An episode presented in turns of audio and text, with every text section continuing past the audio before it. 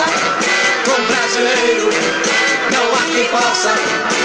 Eita, esquadrão de ouro, é bom no samba, é bom no couro. A taça do mundo é nossa, com brasileiro não há quem possa. Eita, esquadrão de ouro, é bom no samba, O brasileiro lá no estrangeiro mostrou o futebol como é que é. Ganhou a taça do mundo, sambando com a bola no pé. Oh, a taça do mundo é nossa. Com brasileiro não há quem possa.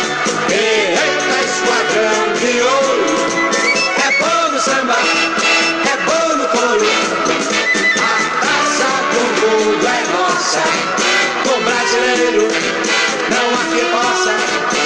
Eita, esquadrão de ouro. É bom no samba, é bom no couro. O brasileiro lá no estrangeiro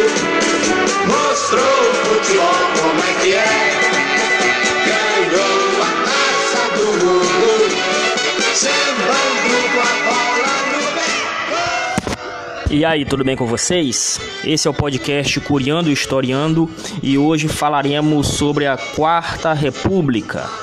E nesse momento falaremos sobre o governo Juscelino Kubitschek, quando o Brasil passou da euforia da construção de Brasília e do primeiro título mundial de futebol à crise ocasionada pelos governos de Jânio Quadros e a sucessão para o presidente João Goulart. Vamos lá?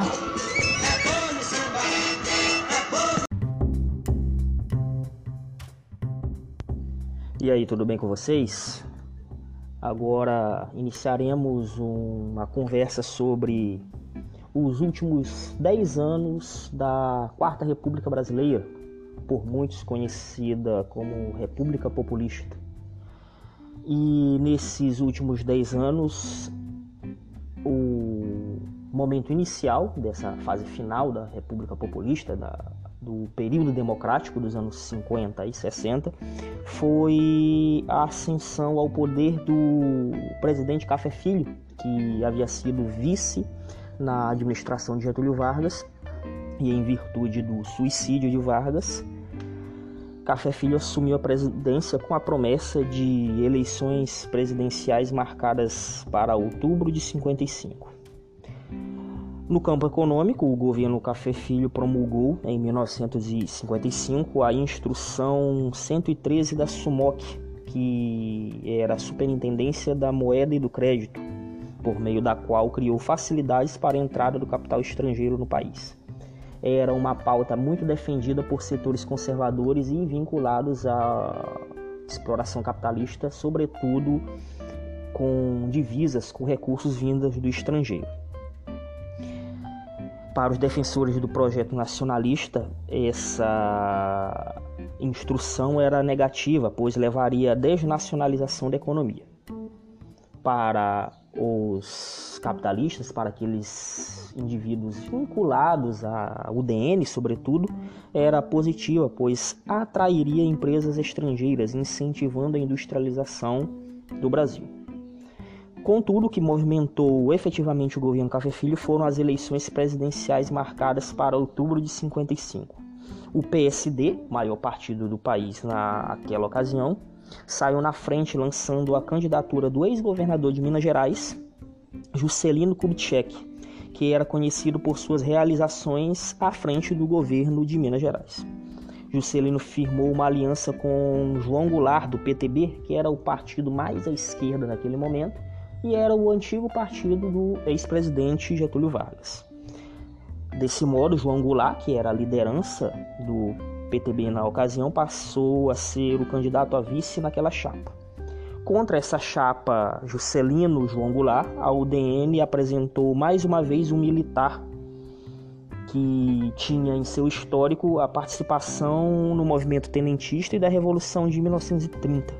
E dessa vez o general foi o Juarez Távora, adversário ferrenho da herança de Getúlio Vargas. Assim, as eleições ocorrem e são vencidas por estreita margem por Juscelino Kubitschek. 36% dos votos contra 30% uh, dados ao segundo colocado, Juarez Távora. É interessante lembrar que naquela ocasião não havia segundo turno e quem tivesse a maioria dos votos seria eleito.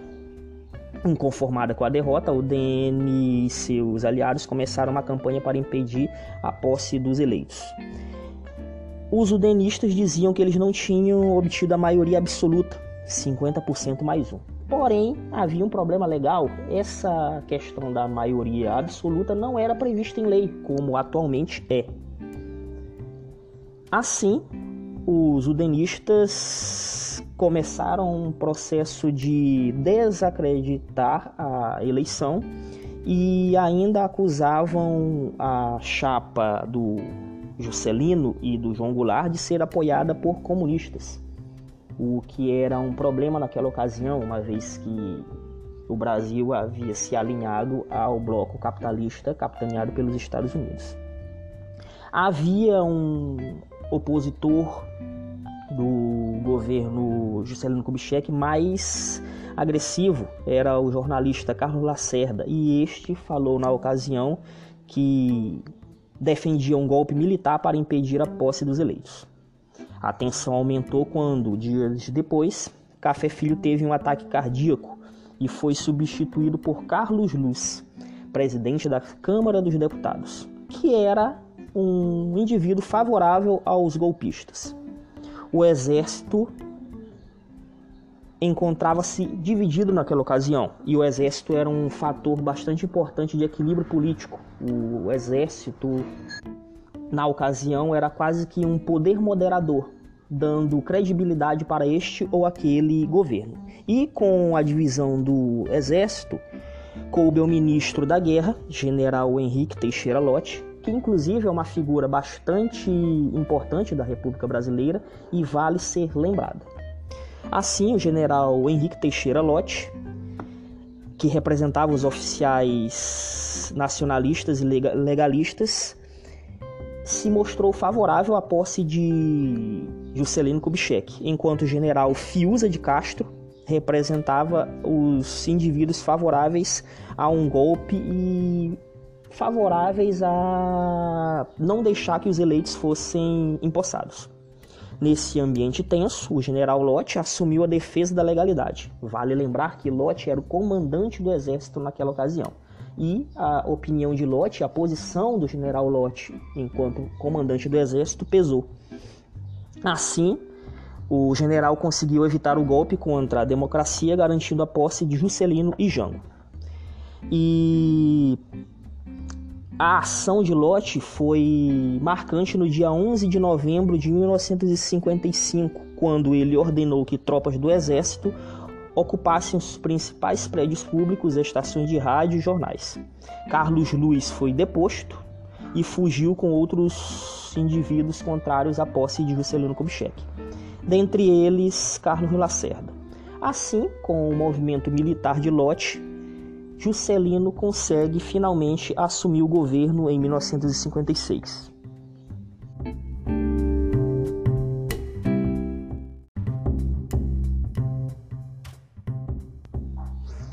Ao assumir o governo em 56, Juscelino demonstrou sua crença na democracia, suspendendo o estado de sítio, que perdurou durante todo o período eleitoral, e a censura à imprensa.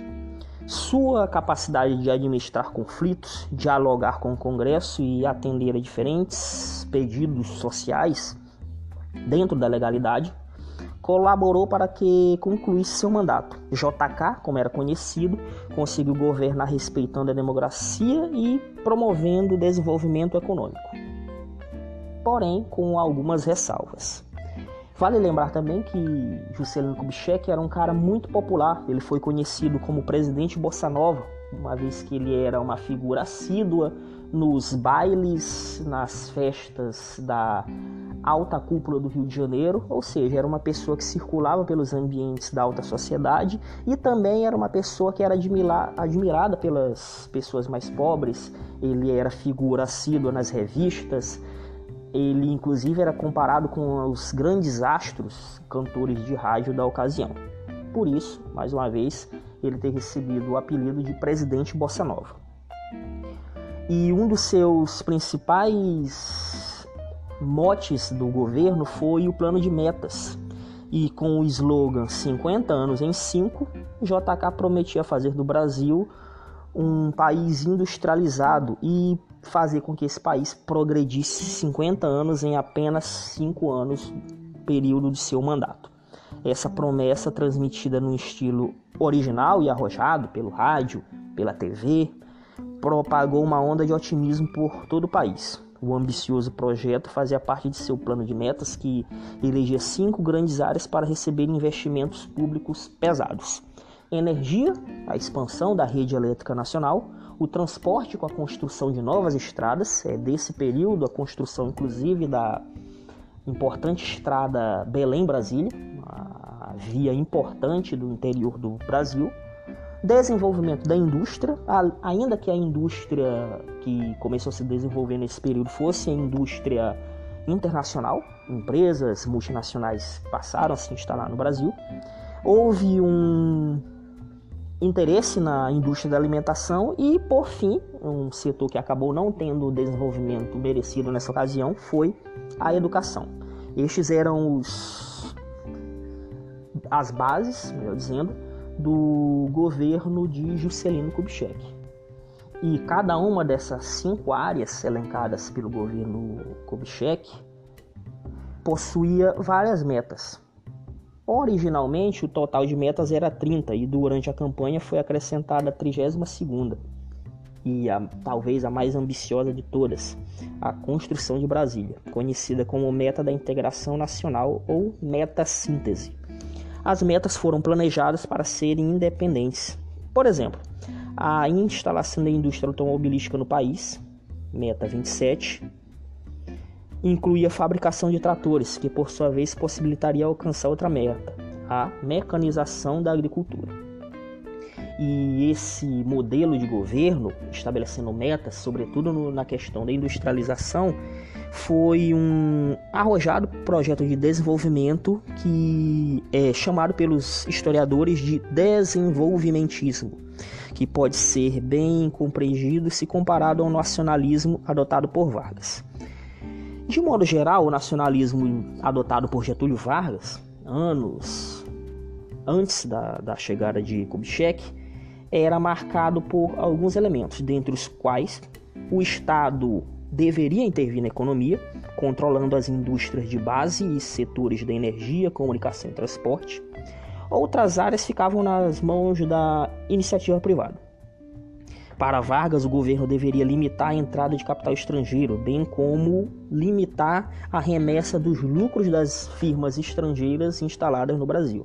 Para Vargas, era necessário que o lucro das firmas estrangeiras instaladas no Brasil deveriam ficar no Brasil.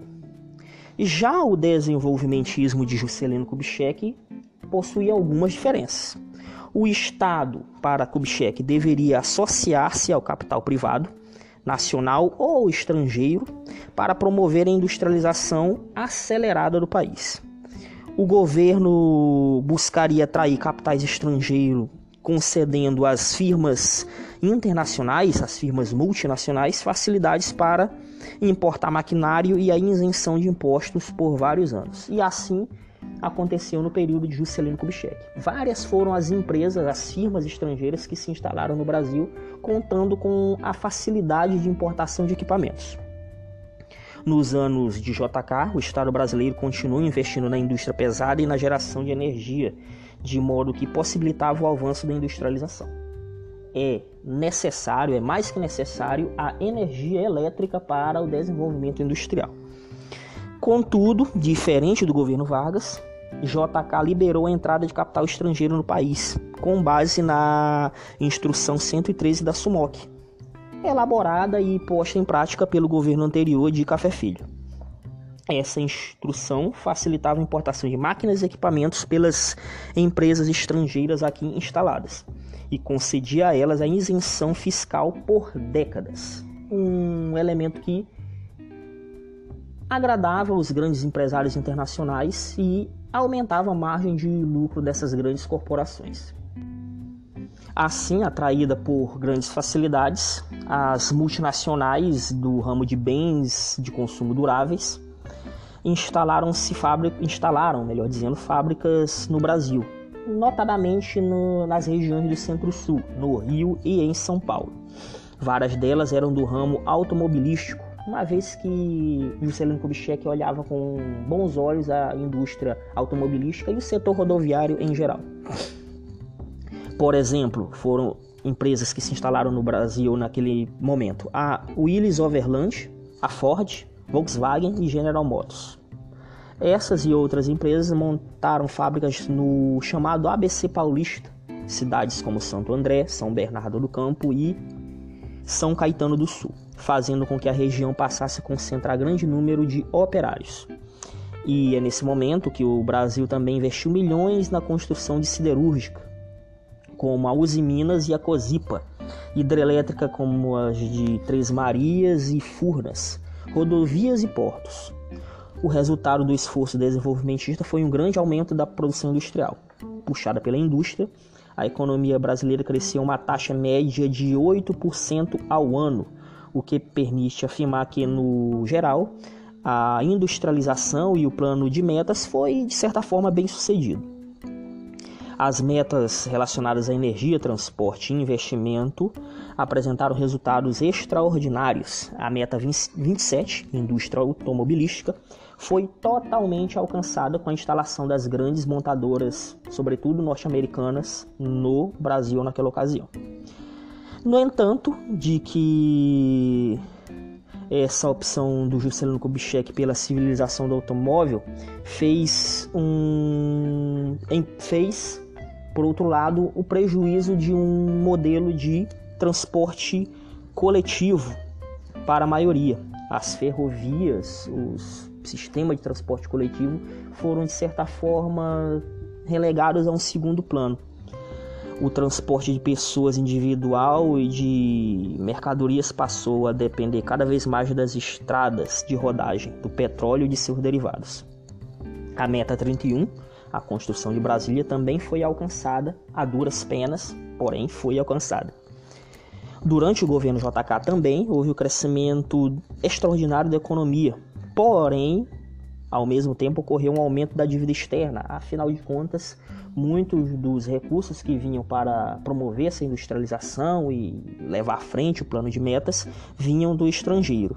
E ocorreu o fenômeno da inflação. Nos últimos anos do governo, o índice de inflação era de 30%, bem maior do que o de 12% registrado no ano da eleição de Juscelino em 1956, fazendo com que o salário do trabalhador, o salário dos operários, não acompanhasse a carestia dos produtos. E o finalzinho do governo de Juscelino Kubitschek já enfrentava dificuldades por conta da carestia dos bens de consumo de primeira necessidade. As dificuldades para os trabalhadores já estavam se avizinhando, já estavam surgindo. E vale lembrar também que esse crescimento econômico, mesmo que o trabalhador não tendo acesso a esse crescimento de maneira integral, uma vez que os salários não acompanhavam a inflação, ele foi desigual do ponto de vista geográfico também. A grande quantidade de investimento se concentrou na, nas regiões centro-sul do país, Minas Gerais, São Paulo, Rio de Janeiro, alguns estados do sul, Rio Grande do Sul em especial, e o resto do país ficou relegado a um segundo plano. A construção de Brasília foi viabilizada, a construção de rodovias foi viabilizada, mas não existiam fábricas, não existia a questão do desenvolvimento estruturado do Nordeste como um todo, e essa falta de políticas para o Nordeste fez com que se iniciasse lá na década de 50 um processo de migração de muita mão de obra para o centro-sul. O crescimento econômico dos anos JK, como falei, não beneficiou todo o território brasileiro. As indústrias recém-criadas concentravam-se no centro-sul, que aumentou ainda mais as diferenças socioeconômicas. E é nesse contexto que surge, que é criada que é criado, melhor dizendo, a simbologia do Nordeste atrasado, do Nordeste enquanto espaço da seca e de todo tipo de privação. E é nesse contexto que se inicia o grande processo de migração dos, para o Centro-Sul, pessoas oriundas sobretudo do Nordeste. No campo, parte dos proprietários negou-se a investir em tecnologia e intensificou a exploração de seus trabalhadores. Outra parte de proprietários introduziu a mecanização na agricultura, gerando uma diminuição natural do emprego. O desemprego no campo e a crescente industrialização no Centro-Sul levaram milhões de brasileiros a deixar sua terra natal, sobretudo o Nordeste, em busca de uma vida melhor em São Paulo, Rio de Janeiro e Minas Gerais. Esses migrantes eram, em sua maioria, nordestinos. Para São Paulo também chegaram muitos mineiros. Houve também um processo semelhante para Brasília, uma vez que Brasília era um polo de atração de operários para que eles trabalhassem na construção da nova capital. Vale lembrar também que o Brasil passava por um momento de bastante otimismo em 1958 na Suécia, o Brasil exibindo um futebol arte e contando com talentos como Garrincha, Newton Santos e Pelé, a seleção brasileira de futebol conquista a sua primeira Copa do Mundo em 1958, coincidindo com todo o governo popular de Juscelino Kubitschek. Juscelino Kubitschek era uma, uma celebridade na ocasião e Juscelino Kubitschek soube usar essa esse elemento, a questão do título mundial de futebol, como propaganda para o país, como um país que dava certo, como um país que superava seus traumas. No campo do futebol, o Brasil ganhou esse título e superou o trauma de 1950, da derrota pra, na final para a seleção uruguaia, e foi um elemento a mais naquele contexto de grande otimismo que circulava no país. Contudo, tudo, logicamente que se inicia, se encerra. E ao final do governo JK, se iniciou a corrida para a sucessão presidencial. Vale sempre lembrar que naquela ocasião não havia reeleição. Os mandatos eram maiores, cinco anos, mas não havia reeleição. E o professor e advogado Jânio da Silva Quadros saiu na frente, candidatando-se por um pequeno partido, o PTN, Partido Trabalhista Nacional.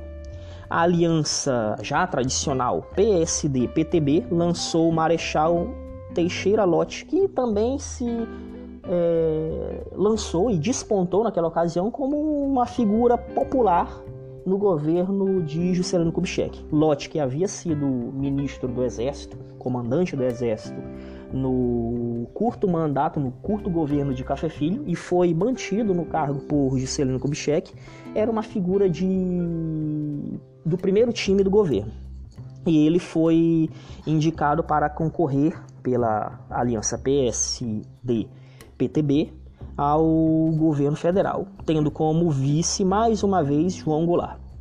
Com um discurso autoritário e moralista e uma personalidade extremamente carismática, Jânio Quadros corria em faixa própria. Para chamar a atenção dos eleitores, comparecia aos comícios com roupa amarrotada, suja, amassada, cabelo despenteado. Muitas vezes Jânio Quadros aparecia com um paletó sujo de caspa sanduíches de pão francês com mortadela no bolso para dar um ar de popularidade, uma popularidade bastante curiosa, vale dizer. Para ganhar votos prometia em um português rebuscado, ele era professor de português, ele falava um português perfeito. E para ganhar votos prometia em português bastante rebuscado que ia varrer a corrupção tão logo fosse eleito Vale lembrar também que com a construção de Brasília, com grandes projetos, muitos, muitas forças políticas e muitas forças econômicas desviaram recursos do erário público para benefício próprio. Era tanto dinheiro circulando para a construção de Brasília e outros projetos que muita gente, naturalmente, um problema crônico do país, se locupletou e desviou o dinheiro em seu benefício próprio. E nessa, nesse contexto, Jânio Quadros prometia varrer a corrupção tão logo fosse eleito. E a vassoura passou a ser, por isso mesmo, o símbolo de sua campanha. É, inclusive nos comícios de Jânio Quadros eram distribuídas vassouras, mini vassouras do tamanho de um espanador para os eleitores, como lembrança. E nesse contexto bastante moralista, Jânio Quadros vence as eleições presidenciais de 1960 com 48% dos votos. Apesar de não ter tido a maioria absoluta, 50% mais um dos votos, dessa vez a UDN não reclamou. E aconteceu uma coisa curiosa. Apesar de Jânio Quadros ter vencido a eleição com 48% dos votos, o seu vice não foi eleito. E quem acabou sendo eleito para o cargo de vice foi João Goulart, da chapa contrária. O que acontecia? Naquela ocasião, as pessoas poderiam votar para presidente e vice de chapas distintas. O voto não era casado presidente e vice. Havia a possibilidade de escolha de, uma, de um eleitor escolher o presidente de uma chapa e o vice de outra. E foi exatamente o que aconteceu. Jânio Quadros, da chapa encabeçada pelo PTN, foi eleito e o vice foi eleito pela chapa de João Goulart e Lote. O governo brasileiro passava então às mãos de uma dupla conhecida como chapa Jan-Jan, Jânio Jango. A UDN, por sua vez, conquistou o governo de estados importantes no jogo político da ocasião, como a Guanabara. Cabe ressaltar a questão da Guanabara. Quando Brasília foi construída, o Rio de Janeiro deixou de ser a capital federal. E para, para os políticos, para manter o status do Rio de Janeiro, criaram um novo estado. O, a cidade do Rio de Janeiro foi recriada como um estado e esse estado passou a ser conhecido como Guanabara. E foi justamente na Guanabara que Carlos Lacerda, da UDN, venceu as eleições para governador. E a UDN também venceu em Minas Gerais com Magalhães Pinto, e é nesse contexto que a direita, a UDN, se fortalece. Embora a UDN não controlasse a presidência da República, apoiava a pauta que levou Jânio Quadros ao poder. E o governo de Jânio Quadros é marcado por uma série de ruídos de informação, de pequenas crises políticas. Jânio se mostrou autoritário, adotando uma política que foi conhecida como a política dos bilhetinhos. Em pequenos pedaços de papel, ele dava ordens aos seus ministros e funcionários, transformando-os em meros executores de sua vontade pessoal. Dizia que, com isso, estava combatendo a ineficiência do setor público. Seu autoritarismo se manifestava também na relação tensa que mantinha com o Congresso, a quem se referia como um clube de ociosos enquanto algumas questões decisivas esperavam por soluções, Jânio ocupava-se com questões menores e incompatíveis com o cargo de presidente da República. Uma série de questões menores que tomaram, tomavam a pauta pública naquela ocasião. E assim, por meio dos famosos bilhetinhos, Jânio dava ordens bizarras como a proibição de lança-perfumes no carnaval, proibição de brigas de galo, proibição das corridas de cavalo em dias de semana. Doravante só poderia ter corrida de cavalo nos finais de semana. E ele também proibiu o uso de biquínis em desfiles de beleza. Ou seja, questões que não cabiam ao presidente da República se meter.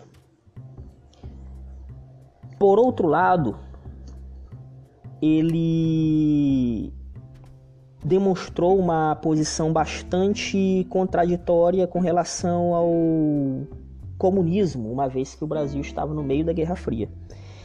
Ele era, pelo menos no discurso contrário ao comunismo, mas queria manter o país aberto ao capital estrangeiro, além de seguir a política econômica ditada pelo FMI. Mas, ao mesmo tempo, apesar de, se, de seguir a, toda a cartilha do FMI dos Estados Unidos, ele defendia uma política externa independente das pressões das grandes potências e enviou ao Congresso uma lei antitrust e outra de regulamentação do envio de lucros para o exterior. Ou seja, era uma política bastante contraditória. Foi principalmente no contexto da política exterior e da diplomacia que ocorreram duas decisões que provocaram uma crise política no governo Jânio. Na primeira, Jânio determinou o reatamento das relações diplomáticas do Brasil com a União Soviética e com a China comunista, relações que estavam rompidas desde o governo do general Dutra. Tal medida provocou violentas críticas da UDN de representantes das empresas multinacionais. A segunda medida de Jânio Quadros, em agosto de 61, foi o ato dele conceder uma condecoração importante ao ministro da Economia de Cuba, o futuro guerrilheiro e ícone da esquerda Ernesto Che Guevara.